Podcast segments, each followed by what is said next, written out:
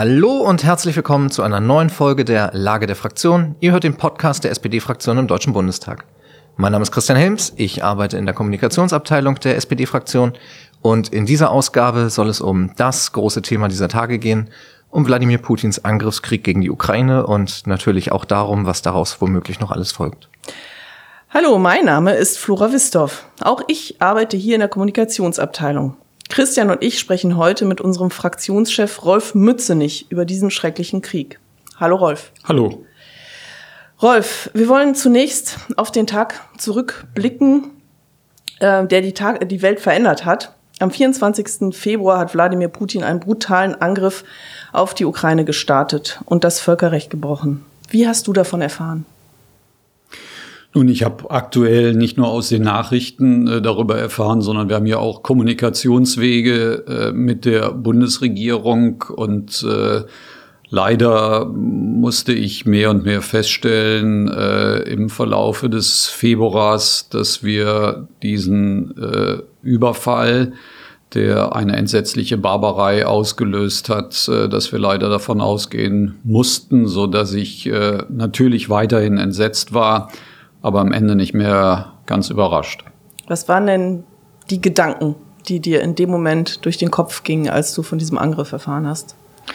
Dass wir versuchen müssen, weiterhin gerade in dieser existenziellen Herausforderung für die Ukraine uns mit unseren Partnern abzustimmen. Das muss die Bundesregierung hauptsächlich tun den äh, unmittelbaren Kontakt zwischen den Entscheidungsträgern auch noch äh, grundlegender und auch belastbarer zu machen und äh, in der anderen Situation natürlich insbesondere mir vor Augen zu führen, was das äh, gerade für die Menschen in der Ukraine bedeutet und dass wir aus diesem Krieg so schnell wieder zumindest zu einer Waffenruhe kommen, humanitäre Korridore finden und auch unsere humanitären Aufgaben beantworten. Ist für dich auch eine, eine Welt zusammengebrochen? Du bist ja überzeugter Pazifist, hast dich immer für Abrüstung stark gemacht. Nein, ich bin kein überzeugter Pazifist. Das wird mir immer äh, angedichtet. Ich bin jemand, äh, der versucht, äh, durch Vertrauensbildung, durch Abrüstung und Rüstungskontrolle, durch Völkerrecht, durch eine äh, zivile Zusammenarbeit den Frieden sicherer zu machen. Ich habe nie, sonst hätte ich ja im Grunde genommen gar keinen der Auslandseinsätze bisher zustimmen dürfen.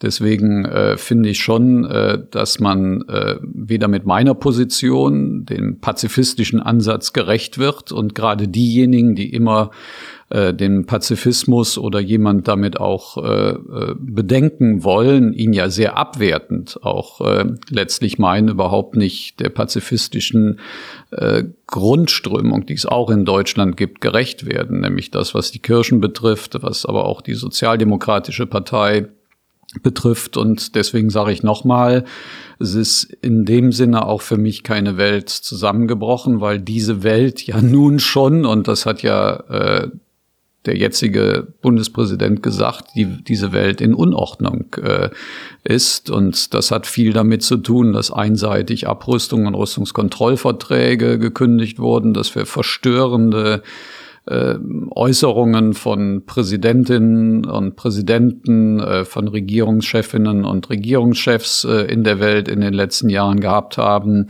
Das ist keine Entschuldigung, das ist auch keine Folge dieses brutalen Angriffskriegs, aber dass bei mir persönlich eine Welt äh, langsam auch äh, zusammenbricht, hat mehr als nur alleine mit diesem Ereignis zu tun. Dann lass uns doch mal auf die Reaktion schauen. Olaf Scholz hat am Sonntag im Bundestag eine, ja viele sagen historische Rede gehalten, äh, in der er auch Investitionen über 100 Milliarden Euro in Sicherheit angekündigt hat. Und er begründet das mit einer Zeitenwende. Ist das der richtige Begriff?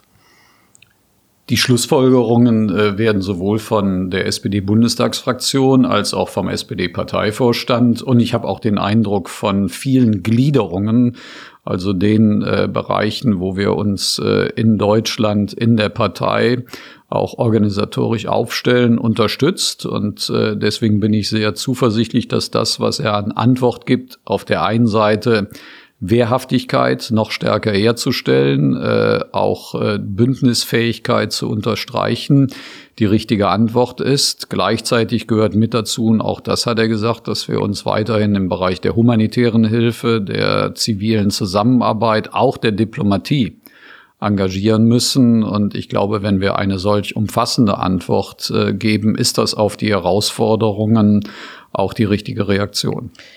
Ist denn diese Zeitenwende, ist das eine Zeitenwende, die von einem einzigen Mann ausgelöst wurde jetzt? Von Wladimir Putin? Präsident Putin ist ein Kriegsverbrecher, wie ich es äh, in der Antwort auf die Regierungserklärung äh, gesagt habe. Und er muss sich auch dafür verantworten. Leider wird wahrscheinlich er sich keine Verantwortung stellen, die das Völkerrecht zurzeit für solche Mensch Menschheitsverbrechen äh, auch zur Verfügung stellt, weil er sich dem entziehen wird. Aber auf der anderen Seite müssen wir eben auch äh, konstatieren, dass es eben doch gelungen ist, und darüber bin ich sehr froh, zum Beispiel in der Generalversammlung der Vereinten Nationen eine wirklich beachtlich große Mehrheit dahinter zu versammeln, dass dieser Angriffskrieg auch verurteilt worden ist und dass wir auch hier stärker zusammenarbeiten. Von daher bin ich der festen Überzeugung, dass der Weg, den wir jetzt eingeschlagen haben, in allen seinen Einzelheiten auch möglich ist. Kannst du trotzdem nochmal versuchen äh, zu beschreiben, woraus diese Zeitenwende für dich genau besteht?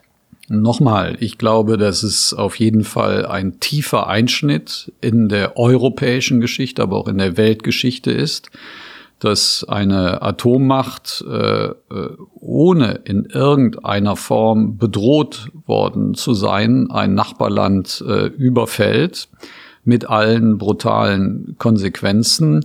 Dies ist schon ein tiefer Einschnitt. Aber Geschichte besteht natürlich darin, dass sie nicht linear ist, sondern dass sie abrupt auch in solche Situationen äh, eben Geschichte aus dem, aus dem Blickwinkel dann späterer Generationen ist, aber Herleitungen für eben eine Welt in Unordnung ist auch durch natürlich durchaus andere Situationen ausgelöst worden. In meiner Rede habe ich zum Beispiel darauf hingewiesen und darüber bin ich äh, tief enttäuscht, dass meine Generation einer jüngeren Generation eben keine bessere Welt hinterlässt, äh, wenn man auf das Klima, wenn man äh, auf soziale Verwerfungen, aber eben auch, wenn man auf den Frieden schaut.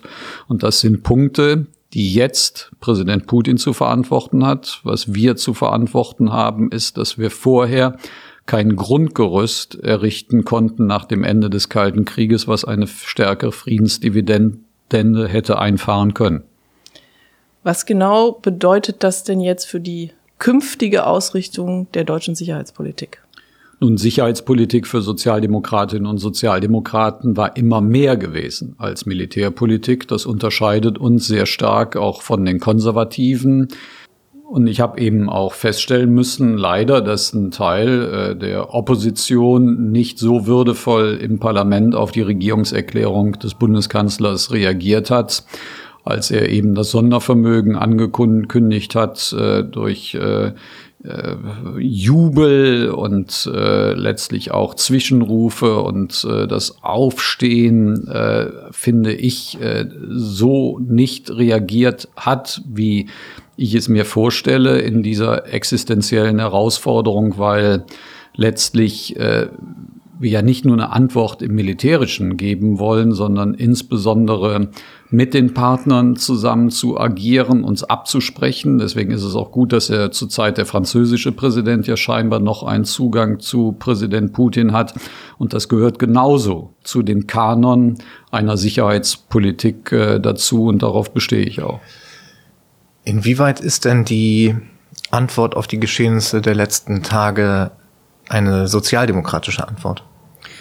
Sie besteht eben insbesondere darin, was eine SPD-Politik äh, in der Außen- und Sicherheitspolitik immer wieder auch in der Vergangenheit ausgezeichnet hat, aus, auf Herausforderungen zu reagieren Wir hatten zum Beispiel eben die Situation damals im Kosovo gehabt, aber auf der anderen Seite auch äh, die klare Ablehnung eines völkerrechtswidrigen äh, Angriffskriegs, äh, auch dann damals auf den Irak, der ja nicht vom Sicherheitsrat sanktioniert wurde und der auch zu manchen Verwerfungen damals äh, geführt hat. Auch der war leider mit Lügen auf diesem Weg auch äh, beschrieben worden. Und äh, von daher will ich einfach sagen, Sozialdemokratinnen und Sozialdemokraten werden jetzt auf der einen Seite die Bündnisfähigkeit noch zusätzlich stärken, aber wir werden genauso darauf achten, dass uns die anderen Mittel, die eine Außen- und Sicherheitspolitik ausmachen, wirtschaftliche Zusammenarbeit, humanitäre Hilfe, Diplomatie, Völkerrecht, Abrüstung und Rüstungskontrollverträge nicht aus der Hand geschlagen werden. Wird die NATO jetzt noch wichtiger? Die NATO ist ein wichtiger Ankerpunkt in der internationalen Politik, natürlich insbesondere für die Mitgliedsländer, die ihr angehören. Und die NATO kann genau das auch sein, was sie auch in der Vergangenheit gewesen ist. Eine militärische Rückversicherung auf der einen Seite, aber dann mit Sicherheit nicht jetzt, aber auf den längeren Zeitraum auch wieder eine politische Organisation ist. Man wird nie etwas äh, sozusagen eins zu eins übertragen können, aber die NATO war dann immer stark gewesen. Ich erinnere an den Hamel-Bericht, wenn wir auf der einen Seite Bündnisfähigkeit auch garantieren konnten und auf der anderen Seite auch ähm, versucht haben, politische Wege zu finden, insbesondere innerhalb auch der Verteidigungsorganisation, um Verlässlichkeit und äh, vielleicht auch Diplomatie herzustellen. Und die NATO weiß ganz genau, dass die Kuba-Krise natürlich unter anderem auch beantwortet wurde, weil Präsident Kennedy damals stark auch gegen diese Aufstellung der sowjetischen Raketen auf Kuba äh, auch militärisch hatte reagiert, hat ja auch eine Blockade damals befohlen. Aber auf der anderen Seite sind am Ende nicht nur die sowjetischen Raketen aus Kuba abgezogen worden, sondern dann verdeckt vor der Öffentlichkeit auch die amerikanischen Systeme aus der Türkei. Und das ist eine Verantwortung und auch Lehre, die wir hoffentlich auch noch mal in Zukunft äh, beherzigen werden. Was müssen die Konsequenzen für die EU sein jetzt? Die EU muss genau das tun, was sie auch gerade in den vergangenen Stunden und Tagen getan hat, zusammenzustehen, die Sanktionen gemeinsam zu tragen, selbst die äh, Regierungen, äh, die eine politische Ordnung in ihren Ländern versuchen zu errichten, die massiv gegen den Wertekanon der Europäischen Union, insbesondere was Rechtsstaatlichkeit, Demokratie, Achtung von Menschenrechten, Minderheitenschutz umfasst. Kurzum, äh, dies sind Dinge, wo ich mir zumindestens erhoffe, dass die EU die richtigen Konsequenzen daraus zieht. Wir müssen stärker zusammenarbeiten. Und was natürlich notwendig ist, wenn allein die europäischen Staaten 200 Milliarden Euro für ihre Verteidigungsfähigkeit zusammen ausgeben, glaube ich schon, dass es Synergieeffekte gibt, äh, wo eben das, was wir vorhalten, sozusagen nicht alleine national vorgehalten werden darf, sondern durch eine stärkere auch Zusammenarbeit gebündelt wird. Müssen wir die Ukraine jetzt ganz schnell in die EU aufnehmen? Ich bin äh, der festen Überzeugung, dass wir jede Diskussion, die über die nächsten Tage hinausgeht, jetzt erstmal vermeiden sollten. Äh, auf der Tagesordnung stehen zurzeit eine Waffenruhe, stehen humanitäre Korridore, stehen letztlich die Versorgung der Zivilbevölkerung mit medizinischer äh, Hilfe auch mit Nahrungsmitteln und eben insbesondere die Tatsache, dass wir uns eng abstimmen. Alles andere, was möglicherweise dann in den nächsten Monaten und Jahren zu entscheiden ist, muss nicht heute entschieden werden. Du hast ähm, eben schon über die Sanktionen gesprochen. Ähm, welche, welche Funktion sollen denn diese Sanktionen jetzt konkret erfüllen und müssen die vielleicht sogar noch weiter verschärft werden? Nun, erstens sind sie eine deutliche Antwort auf die entsetzliche Barbarei, die Präsident Putin und seine Hasardeure und Handlanger zu verantworten haben, weil sie haben ihn ja auch ermutigt äh, zu diesem Schritt. Deswegen sind es Sanktionen gegen einzelne Personen, aber auch das System, wenn ich das so nennen darf, äh, Putin. Letztlich auch, äh, ja, auch die Zivilbevölkerung wird in Russland davon getroffen. Es wird auch Rückwirkungen auf die Wirtschaft äh, hier in Deutschland und anderen europäischen Ländern haben. Und Sanktionen sind das Mittel, was eben angesagt ist, um auf der einen Seite international gemeinsam zu agieren und letztlich auch dem Aggressor deutlich zu machen, man hat Antworten darauf. Sie wirken wahrscheinlich aber nicht unmittelbar kurzfristig, sondern auch nur auf eine Strecke, die ich aber relativ sicher bin, auch in den nächsten Wochen und Monaten immer stärker, auch gerade in Russland, hoffentlich Beachtung findet. Auf der einen Seite verhängen wir Sanktionen, auf der anderen Seite beziehen wir aber weiterhin Gas aus Russland und finanzieren ja auch ähm, damit indirekt den, den Krieg mit. Ähm, wie siehst du das? Müssen wir daran in der nahen Zukunft äh, was ändern? Ja, natürlich müssen wir was ändern, aber das ist ja auch unabhängig äh, von dem Krieg gewesen. Wir wollen in 20 Jahren energieunabhängig sein, zumindestens von fossilen Trägern. Wir wissen, dass wir Übergangssituationen äh, äh, auch brauchen, um äh, eine Autonomie in diesem Bereich äh, zu erreichen.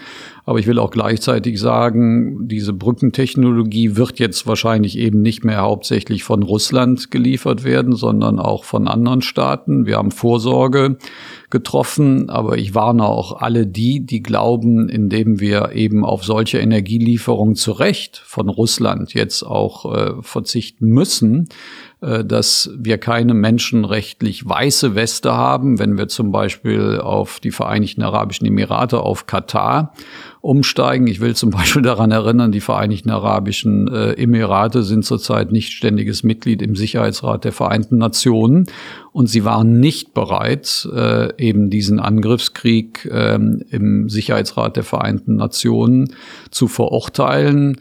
Das zeigt schon, wie vage und auch teilweise gefährlich es ist, den Eindruck zu vermitteln, durch eine Entscheidung äh, hätten wir keine weiteren anderen Probleme. Ist ähm, Energiepolitik denn jetzt plötzlich ein ganzes Stück weit mehr ähm, Sicherheitspolitik geworden oder war es das schon immer? Das war es schon immer gewesen. Äh, viele haben ja gesagt, wir haben eine Energiesicherheitspolitik, die auf der einen Seite natürlich unsere wirtschaftliche und soziale Ordnung massiv abhängig gewesen sind. Aber wir steigen aus Kernenergie und eben auch aus Kohle aus. Äh, wir haben gesagt, wir wollen uns äh, auf einen Weg der Autonomie auch begeben. Und ich bin auch ganz sicher, dass das äh, für die Energiesicherheit Deutschlands, aber auch langfristig der Europäischen Union genau die richtige Antwort ist. Äh, in der Diskussion ist ja jetzt auch den Kohleausstieg ähm, zu verzögern und äh, Atom und später aus der Atomkraft auszusteigen. Ist das ein Weg für dich?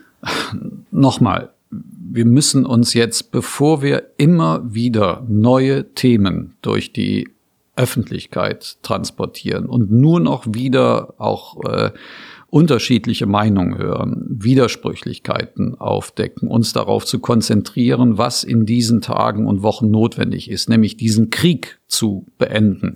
Und wir müssen nicht zurzeit darüber entscheiden, ob wir Alternativen sehen, ob wir von einem Pfad, den wir glaubten, einschlagen zu müssen, ob wir hier nachjustieren müssen. Zurzeit ist niemand hier in Deutschland gefährdet, aber die Menschen in der Ukraine sind gefährdet. Und ich hoffe schon, dass alle begreifen, wenn sie ihrer Verantwortung gerecht werden, sich genau auf diese augenblickliche Herausforderung zu konzentrieren.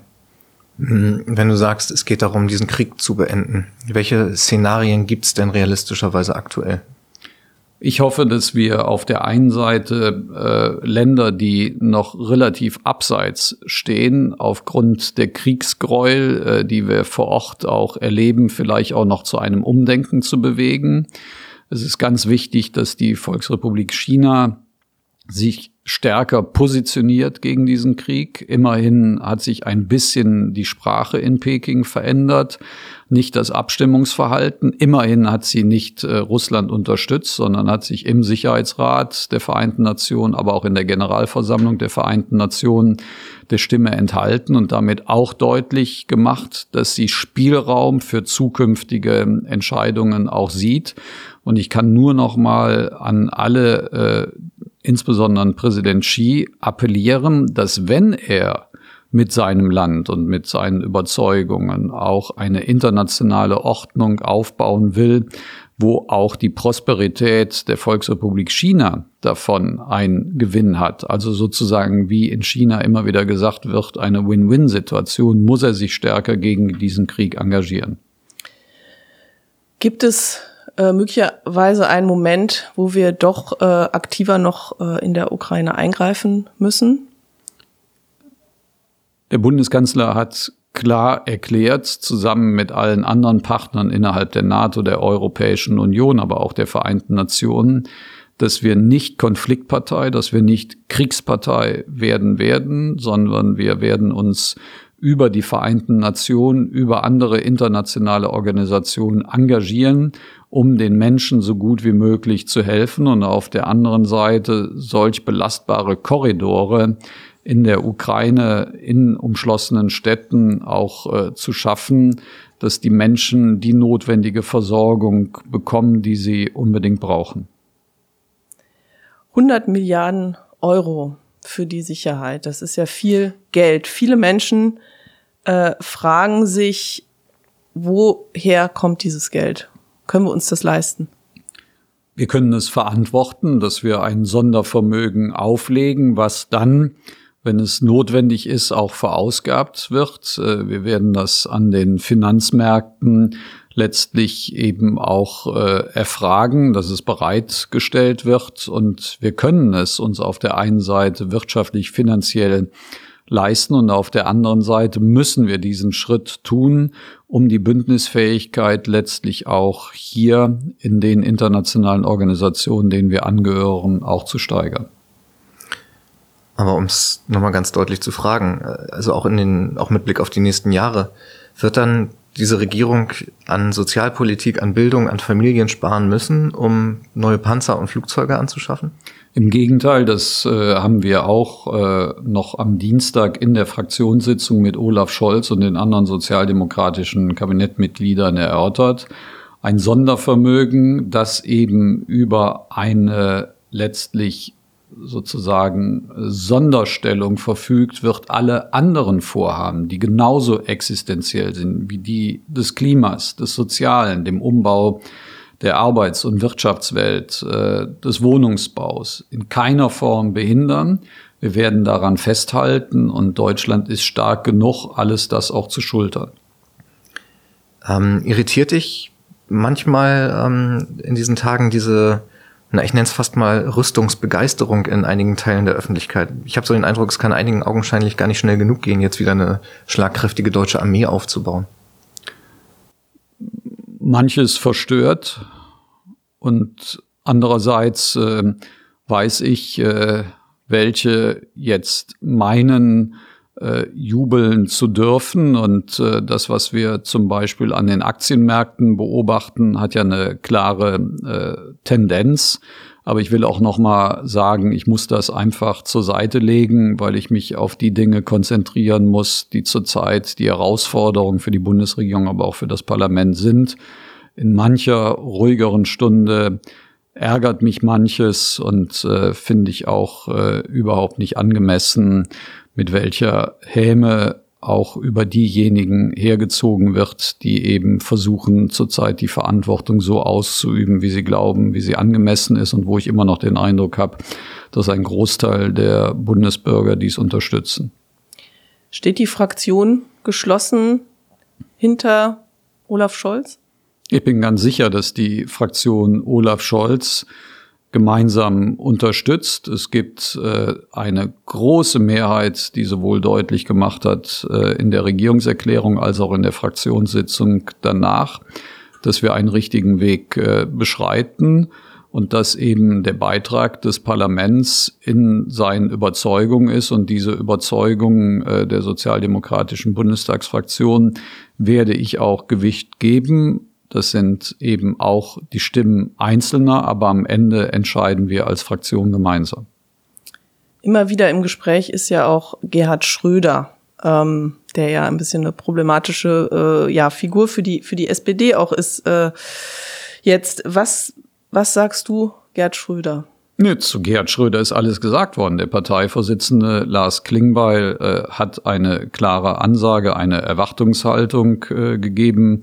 Ich äh, schließe mich letztlich eben auch diesen Äußerungen an und äh, am Ende wird Gerhard Schröder für sich die Konsequenzen ziehen.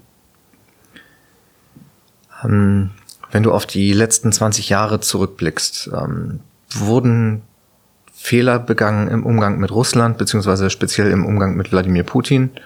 Ähm, Gibt es da vielleicht einen Punkt in der Geschichte, wo man wirklich eine andere Entscheidung hätte treffen können, als sie getroffen wurde? Wie, wie ordnest du das ein?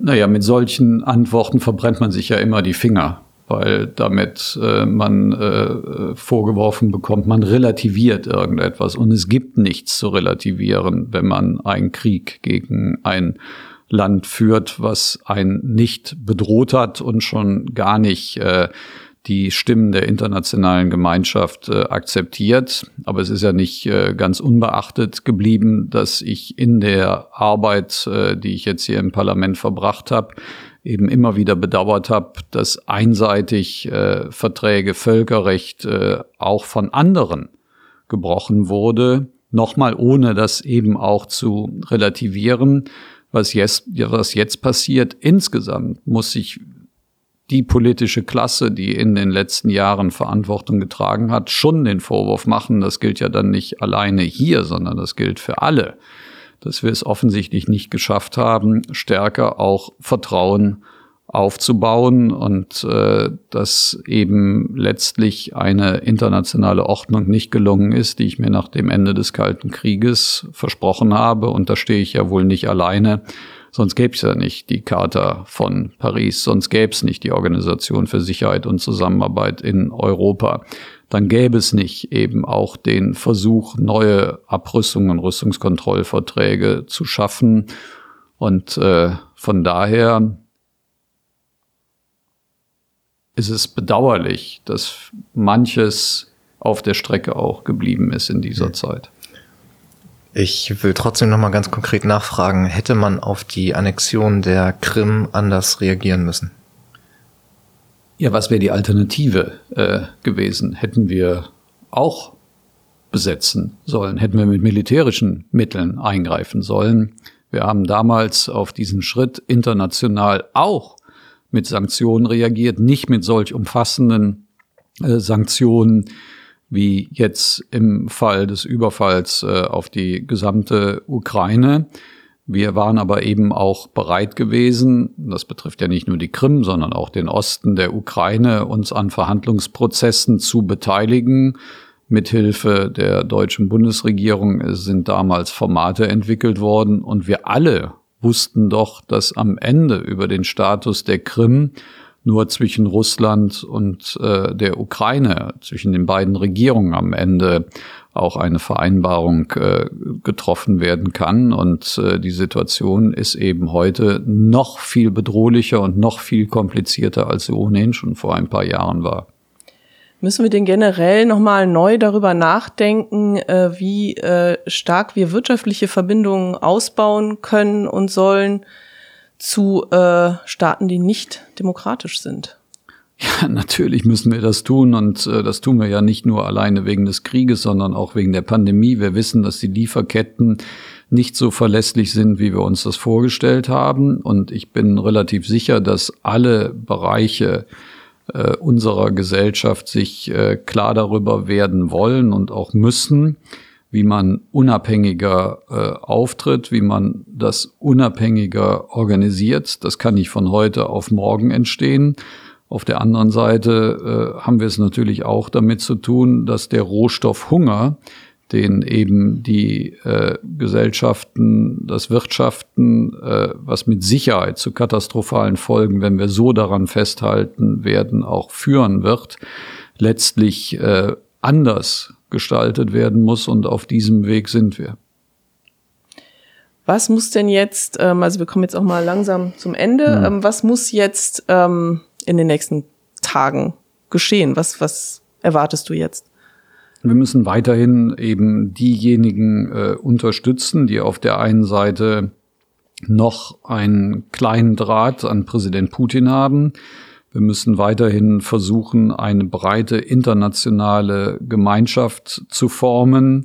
Und gerade die Länder, die bisher ein wenig abseits gestanden haben, in diese internationale Gemeinschaft zu integrieren. Darunter sind starke Staaten. Es ist ja nicht alleine nur die Volksrepublik China, die sich bisher nur der Stimme enthalten hat, sondern leider eben auch ein so starkes Land wie Indien, eine Demokratie, Deswegen äh, muss man ja auch immer sagen, es ist alles nicht so einfach, äh, dass man sagt, hier Autokratie und da äh, Demokratie in der jeweiligen Zusammenarbeit.